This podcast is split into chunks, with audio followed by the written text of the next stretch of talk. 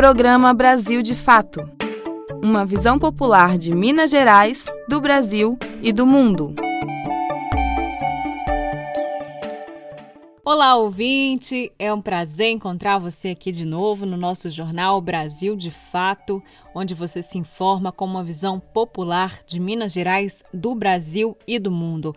Bora conferir os destaques desta edição, tem muita notícia importante e grave para você se inteirar aí sobre a situação do nosso país e também do nosso estado. Anvisa decide neste domingo 17 sobre o pedido de uso emergencial da vacina contra a Covid-19. Frente à grave crise no Amazonas, Venezuela se solidariza e envia oxigênio para atendimento às vítimas de Covid-19 no estado. Artistas mineiros enfrentam dificuldades para conseguir acessar a Lei Aldir Blanc. O setor avalia que a situação é reflexo do sucateamento da pasta cultural em Minas Gerais. Carroceiros de Belo Horizonte entregam carta aberta ao prefeito da capital em pedido pelo veto à proposta de lei 98 de 2020. Atingidos protestam em BH em nova audiência de acordo entre a Vale e o governo de Minas Gerais. Na Zona da Mata, moradores bloqueiam vias em protesto contra o alto fluxo de veículos de mineradoras nas cidades da região. Essas e outras notícias você confere agora. Não saia daí. Eu sou a Amélia Gomes e eu sigo com você pela próxima meia hora. Brasil de fato chegou. Bora escutar, Brasil de fato chegou. O programa popular, Brasil de fato chegou. Bora escutar, Brasil de fato chegou.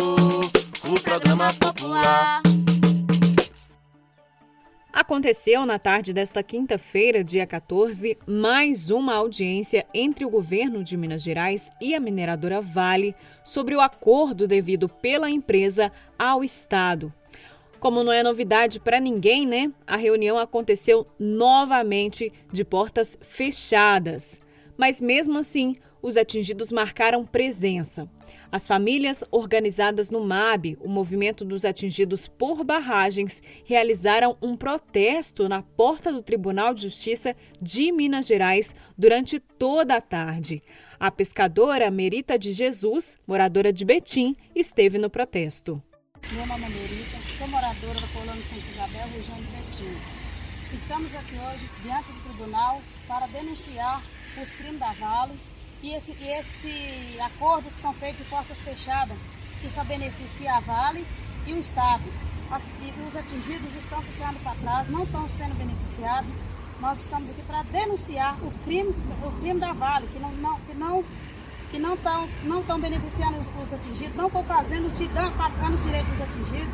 Isso tem muitas pessoas bloqueadas até hoje a Vale não solucionou o problema e estão tentando fazer acordos escondidos. Nós estamos aqui para denunciar, aqui diante desse tribunal, para denunciar os crimes dessa criminosa. Em Teixeira, na zona da Mata Mineira, atingidos também realizaram um protesto contra as violações de direitos cometidas pelas mineradoras. Cerca de 200 pessoas, organizadas no MAN, o Movimento pela Soberania Popular na Mineração, realizaram um bloqueio de quase duas horas em uma via da cidade em denúncia ao alto fluxo das carretas de minério da empresa Zona da Mata Mineração e também da empresa Romagran no município. Os moradores denunciam que há tempos sofrem com as consequências do alto fluxo de veículos pesados, além do constante risco de acidentes nas áreas urbanas de Teixeiras, Viçosa e Piranga. O prefeito de Teixeira, Nivaldo do Botafogo, do PCdoB, que foi recém-eleito, e o seu vice, o Edmar Alves de Barros, também do PCdoB, foram convocados para esse ato e fizeram um pronunciamento de que a situação vai ser resolvida em até no máximo 30 dias. Vamos acompanhar aí para ver então como fica a situação dos moradores lá da zona da mata. E em Belo Horizonte, carroceiros lutam para tentar barrar a lei que proíbe o uso de veículos de tração animal. A categoria contesta que o projeto foi elaborado sem ouvir os trabalhadores e que, da forma como está, a proposta apenas reflete o preconceito com o trabalho dos carroceiros. Mais informações com Wallace Oliveira. Em mais uma tentativa de reverter a diminuição gradativa de veículos de tração animal e humana em Belo Horizonte, os carroceiros e carroceiras enviaram nesta quinta-feira, dia 14, uma carta ao prefeito da cidade, Alexandre Calil. O documento, assinado pela Associação dos Carroceiros e Carroceiras Unidos de BH e região metropolitana, e também por outras 30 entidades, pede o veto total à proposição de lei 98 de 2020, aprovada em dezembro pelos vereadores de BH. Os trabalhadores consideram a proposta autoritária, já que não houve uma consulta com a categoria de uma alternativa para sanar a questão. Para eles, a lei é uma tentativa de criminalizar o modo de vida do carroceiro e reflete, abre aspas, o resultado de uma postura colonialista, racista, etnocêntrica e higienista que busca impor sobre toda a sociedade uma única forma de se viver as relações entre humanos e animais. Fecha aspas. Os trabalhadores ainda comparam a situação vivenciada por eles ao caso recente de tentativa de proibir o abate religioso de animais pelos povos tradicionais de matriz africana. Os carroceiros de BH reivindicam ainda medidas entre os órgãos públicos e a categoria, como o cadastramento de carroceiros e animais, a regulamentação da profissão, o atendimento veterinário e projetos sociais como a alfabetização dos trabalhadores, estímulo ao cooperativismo. Você pode conferir a íntegra da carta da Associação dos Carroceiros e Carroceiras Unidos de BH e região metropolitana em nosso site brasildefatomg.com.br. De Belo Horizonte, da Rádio Brasil de Fato, Wallace Oliveira.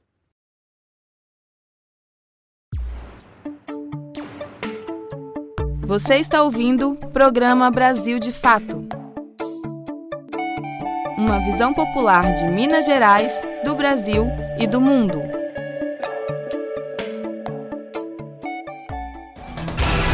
Essa emissora é parceira da Rádio Brasil de Fato. Os professores da rede particular de ensino de Minas Gerais lançaram nesta quinta-feira, 14, uma campanha pela vacinação prioritária da categoria e para que os trabalhadores do setor sejam beneficiados com auxílio emergencial. Valéria Morato, presidenta do Simpro Minas, o Sindicato dos Professores de Minas Gerais, ressalta que a campanha Vacina e Auxílio Já é primordial para começar a se falar em retorno presencial das aulas. Nós precisamos reafirmar que a categoria não está é, se negando à volta presencial, mas é, reivindica a volta presencial do trabalho presencial somente após a vacinação e além dos professores, acho que a inclusão de crianças e adolescentes, que é o grupo de estudantes, né, é importante também é, como grupo prioritário, já que eles são é, aqueles potencial transmissores da doença, né? Gente, quem ligou o rádio, a televisão ou entrou na internet nesta quinta-feira presenciou a inaceitável, completamente inaceitável situação enfrentada no Amazonas. Relatos desesperadores, né, de trabalhadores da saúde e também de familiares das vítimas que imploravam pelo envio de oxigênio para o estado. Gente, foi uma situação assim muito, muito triste. Foi não, né? Infelizmente ainda está sendo uma situação muito triste. Médicos relataram que tiveram que escolher, né, quem que eles iam enviar, né, é, ceder aí os cilindros de oxigênio, os escassos cilindros de oxigênio que ainda restavam é, no estado, né? Escolher definitivamente entre quem vai viver e quem vai morrer. Imagina, gente. E para os familiares também, que situação horrível. Agora cabe a gente ressaltar aqui, né, que tudo o que aconteceu ontem não foi do nada não, né, gente? Há semanas que a cidade apresenta sinais extremamente preocupantes em diversos aspectos. Aumento no número de casos, aumento nas internações, pessoas morrendo pela falta de espaço nos hospitais e até fila no cemitério. E agora, né, nessa quinta-feira, explodiu aí esse colapso completo do sistema de saúde de Manaus. Pessoal, eu peço misericórdia de vocês. Nós estamos numa situação deplorável. Simplesmente acabou o oxigênio de toda uma unidade de saúde. Não tem oxigênio, é muita gente morrendo. Quem tiver disponibilidade, por favor, oxigênio, traga. O relato desesperado que você acabou de ouvir é da psicóloga Talita Rocha sobre a falta de oxigênio em uma unidade de saúde de Manaus. O apelo foi feito em vídeo divulgado nas redes sociais e não foi isolado. Relatos de familiares de pacientes internados por Covid e profissionais de saúde na capital do Amazonas indicam que a situação se agravou na quarta-feira, dia 14.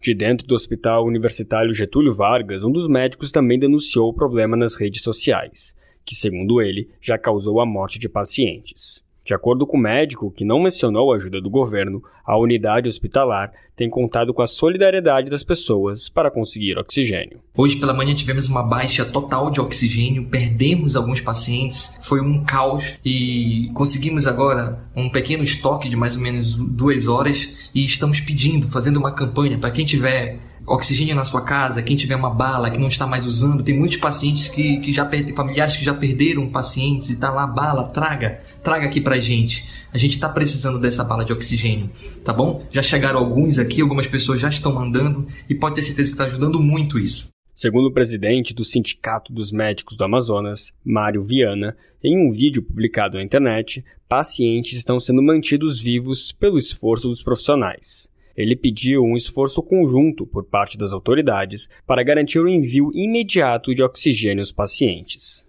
Diversos hospitais já estão com falta de oxigênio e pacientes que necessitam do oxigênio estão sendo ambusados, né? estão sendo é, mantidos vivos é, pelo esforço dos profissionais médicos, enfermeiros e técnicos. É uma situação terrível que nós temíamos e denunciamos que isso poderia chegar.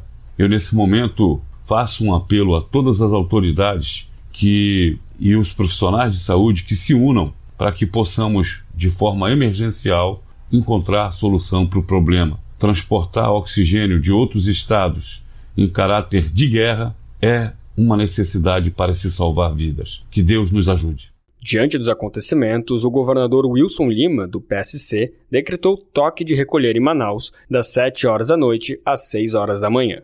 Em entrevista coletiva, ele falou sobre a falta de oxigênio e afirmou que o estado vive um momento mais crítico da pandemia. Algo sem precedente é, no estado do Amazonas, em que enfrentamos muitas dificuldades para conseguir insumos. E como todos têm bem acompanhado, a nossa principal dificuldade agora tem sido a aquisição de oxigênio. O governo do Amazonas disse que solicitou apoio ao governo federal para o transporte de cilindros de oxigênios vindos de Guarulhos.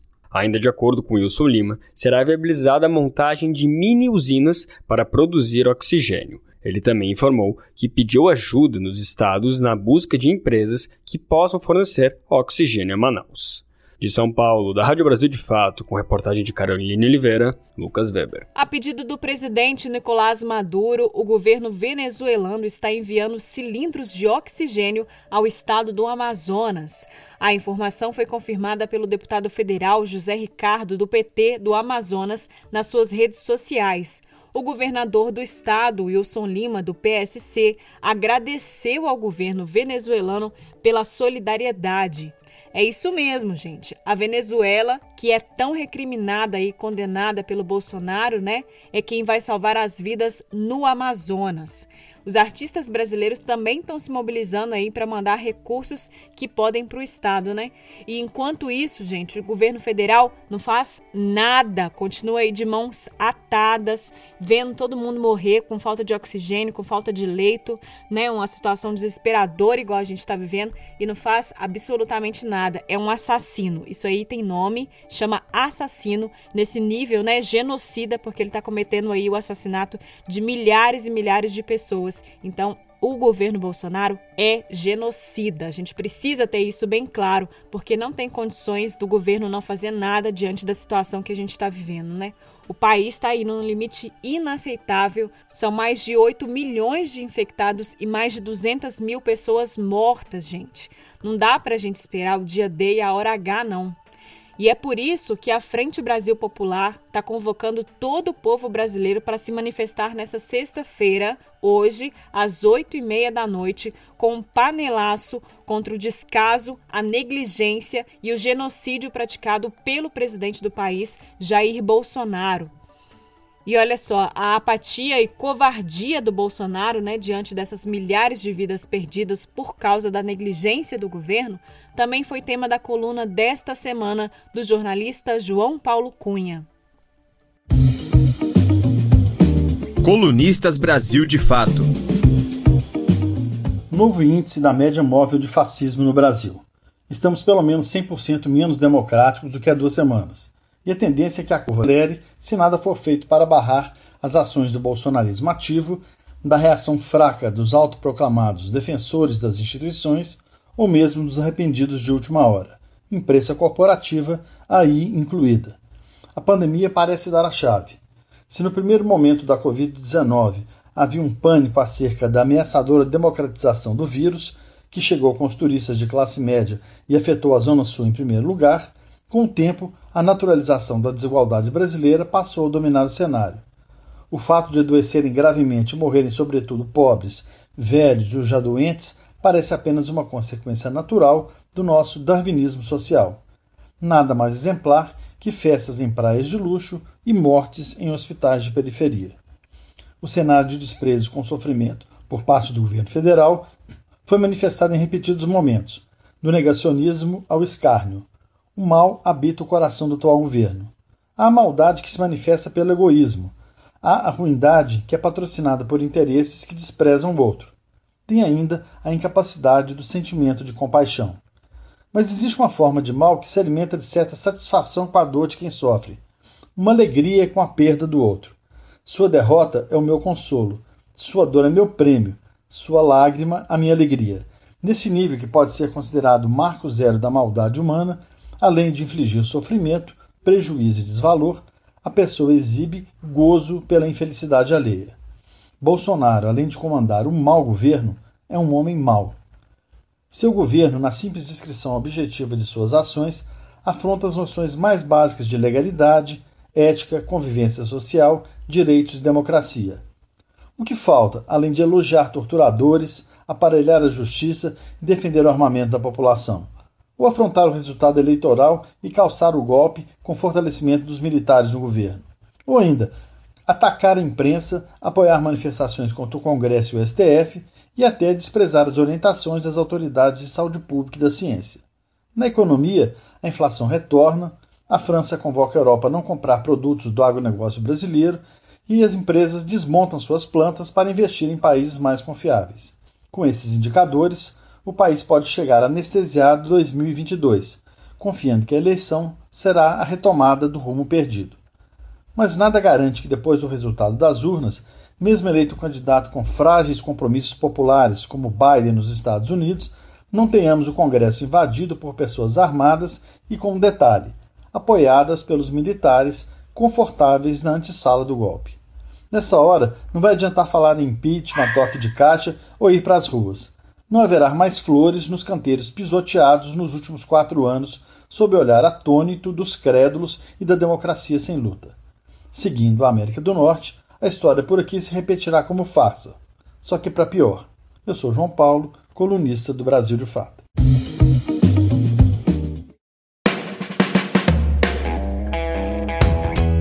Quer receber as principais notícias do dia diretamente no seu celular? De segunda a sexta-feira, o Brasil de Fato traz para você os principais acontecimentos do dia através do nosso sistema de envio de notícias. Ficou interessado? Basta salvar o nosso número no seu celular e enviar uma mensagem para a gente. O nosso WhatsApp é 31 9 84 68 47 31. Repetindo, 31 9 84 68 47 31.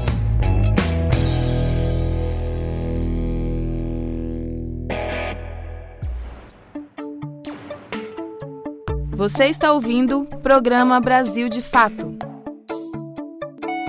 Uma visão popular de Minas Gerais, do Brasil e do mundo. Artistas mineiros enfrentam dificuldades para conseguir acessar os benefícios da Lei Aldir Blanc. A proposta foi criada para tentar sanar a crise enfrentada pela categoria diante da pandemia. No entanto, passados cinco meses desde o seu sancionamento, muitos artistas mineiros sequer conseguiram receber o auxílio emergencial ofertado pela proposta. Para a categoria, a situação é reflexo do sucateamento da pasta cultural em Minas Gerais. A aplicação e distribuição dos recursos da Lei Aldir Blanc em Minas Gerais tem sido um grande impasse para sanar a demanda emergencial que os artistas mineiros enfrentam por causa da pandemia. Somente nesta semana foi divulgado o calendário de pagamento dos recursos, cinco meses após a lei ter sido sancionada pelo governo federal. Em transmissão ao vivo realizada na última semana, a Secult, Secretaria de Estado de Cultura e Turismo de Minas Gerais, admitiu que, abre aspas, está em uma corrida contra o tempo e todas as dificuldades para pagar integralmente os recursos da Lei Aldir Blanc. O informe teve que ser feito porque a parcela do setor cultural que foi selecionada para receber os recursos sofre com a demora de pagamentos tanto do auxílio emergencial de 600 reais, quanto de editais e subsídios mensais para manutenção de espaços de cultura. De acordo com artistas, a falta de dinheiro e a falta de informações e de prazos definidos fortalecem a incerteza já instaurada pelo coronavírus.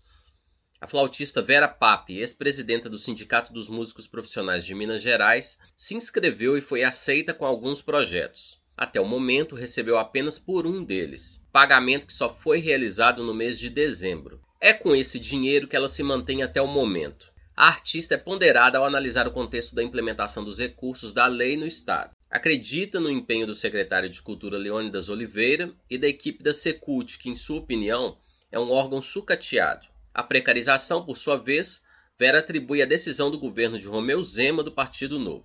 Secretaria de Cultura como tal já não existe, foi juntada com a Secretaria, houve um junta junta com a Secretaria de, de Turismo, tornou-se Secult, concretamente.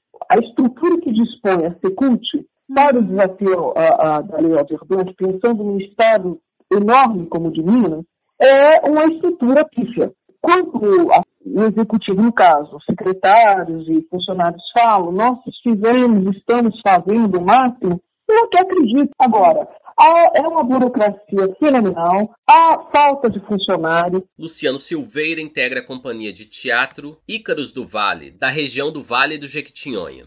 A organização foi contemplada na Lei Aldir Blanc e recebeu o dinheiro em 2020 após quatro meses aguardando liberação. O valor era de R$ 1.900.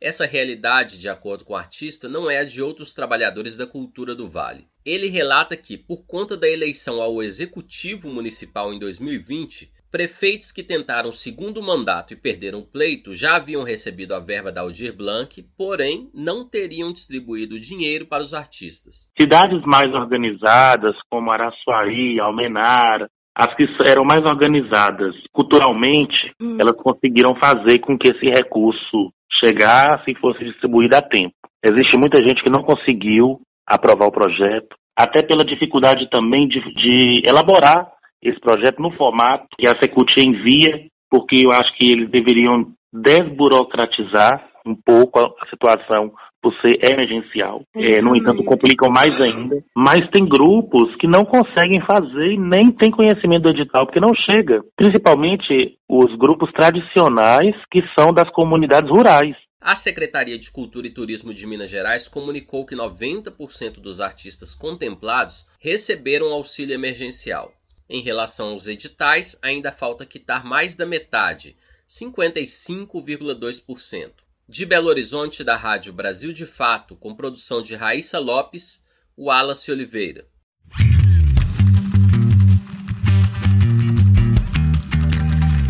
Resenha Esportiva. Campeonato Brasileiro na Série A, o Atlético Mineiro entra em campo no domingo, dia 17, ainda sonhando com a liderança e o título brasileiro. O time do técnico Sampaoli recebe o Atlético Goianiense no Mineirão às 6h15 da noite. O Galo tem 50 pontos, seis atrás do líder São Paulo, em um jogo a menos. O tricolor paulista visita o Atlético Paranaense em Curitiba às quatro da tarde, também no domingo. E às 8 da noite, no Beira Rio, o Inter, segundo colocado, com 53 pontos, encara o Fortaleza. Na segunda divisão, o América, mais líder do que nunca e garantido na Série A, encara o Botafogo de Ribeirão Preto nesta sexta-feira, dia 15, às 9h30 da noite, no Independência. No sábado, dia 16, às 7 da noite, o Cruzeiro visita o Juventude em Caxias do Sul. Após a derrota para o Oeste em BH, as chances de ascenso da Raposa são muito pequenas. Mas o que mais desanima é o futebol da equipe celeste e os bastidores do clube.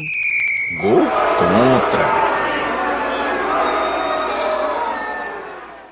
Mesmo tendo o elenco mais caro da Série B, o Cruzeiro tem um desempenho abaixo da crítica na segundona, conquistou menos da metade dos pontos disputados, apenas uma vitória nas últimas cinco partidas. Fora de campo, salários atrasados, mais processos na justiça e jogadores ameaçando paralisar as atividades. Gol de placa!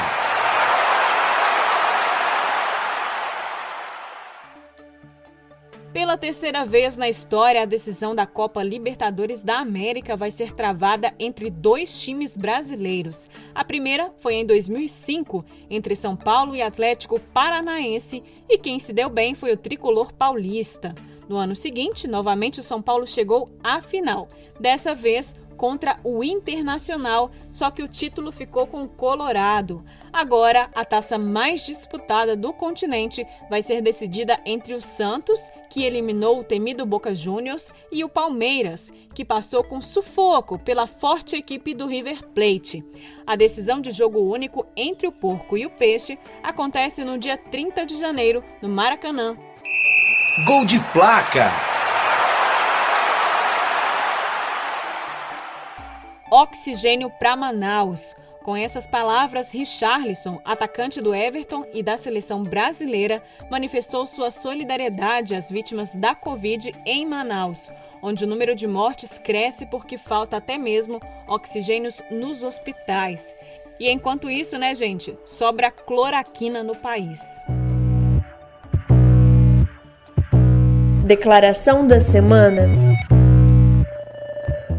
começo eram piadinhas dos colegas, algum tratamento diferenciado porque eu não era dali, só que depois começou com o meu chefe. Meu chefe fazia piada, meu chefe falava: "Ah, a Karina consegue essa exclusiva aí porque, né, é mulher, porque Karina tem o que você não tem, Karina oferece o que você não oferece". Quando era colega eu retrucava, mas quando era o chefe não, porque era alguém que eu respeitava, alguém que eu admirava e, e eu ficava calada, eu que não sou de me calar, ficava calada. E as coisas foram piorando assim. Em 2018 teve uma viagem que vários colegas foram, e esse chefe foi, e eu ia tirar férias, aí meu outro chefe me procurou e falou, ó, oh, você vai ficar só uma semana, mas aproveita, a experiência é incrível. E aí esse chefe falou assim, absurdo isso, né? Eu tô indo trabalhar, fulano tá indo trabalhar, ciclano tá indo trabalhar, só você que não. Engraçado, né? Acho que você tá com fama de bonita mesmo, porque os chefes estão pagando hotel cinco estrelas, passagem aérea só para te ver, só para te conhecer, poxa, ser mulher é bom demais. Eu voltei no outro chefe e falei que eu não quero ir mais, acho que não tem nada a ver, eu não vou trabalhar, todo mundo vai trabalhar. Ele, você vai sim, soldado no quartel tá lá para trabalhar, se ofereça, faça coisas, conte dos seus projetos, converse. E aí, quando chegou lá, teve uma reunião, e aí o chefe de lá elogiou meu trabalho, e esse chefe falou assim: cara, eu não faço sucesso mesmo, ele é até pedido em casamento no Instagram. E eu ficava calada, mas aquilo me doía. Acabou a reunião, ele. Se fosse eu, fulano, ciclano, essa reunião não teria durado cinco minutos. Mas mulher, né? Ser mulher é bom demais, ser mulher é fácil demais. E aí eu fui pro banheiro esse dia, eu fiquei lá trancada três horas, eu não consegui sair de lá. Nós ouvimos a declaração da jornalista Karina Pereira, ex-repórter da área esportiva da TV Globo Minas.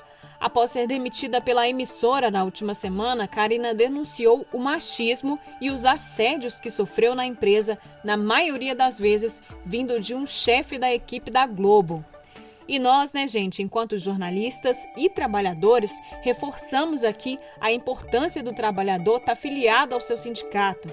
Situações como essa de assédio de violência são muito mais comuns no ambiente de trabalho do que se pode imaginar, e o trabalhador e a trabalhadora pode e deve procurar o seu sindicato para denunciar esses casos. É o sindicato quem vai proteger o trabalhador e tomar todas as medidas necessárias, inclusive judiciais, viu, gente, para cessar essa situação. O programa de hoje teve roteiro, trabalhos técnicos e apresentação de Amélia Gomes. A produção é da equipe de jornalismo do Brasil de Fato. Um ótimo final de semana para você, um bom descanso e não esquecem, sexta-feira, 8h30, panelaço contra o Bolsonaro. Até semana que vem. Você ouviu o programa Brasil de Fato, uma visão popular de Minas Gerais, do Brasil e do mundo. Acompanhe mais notícias no site brasildefato.com.br.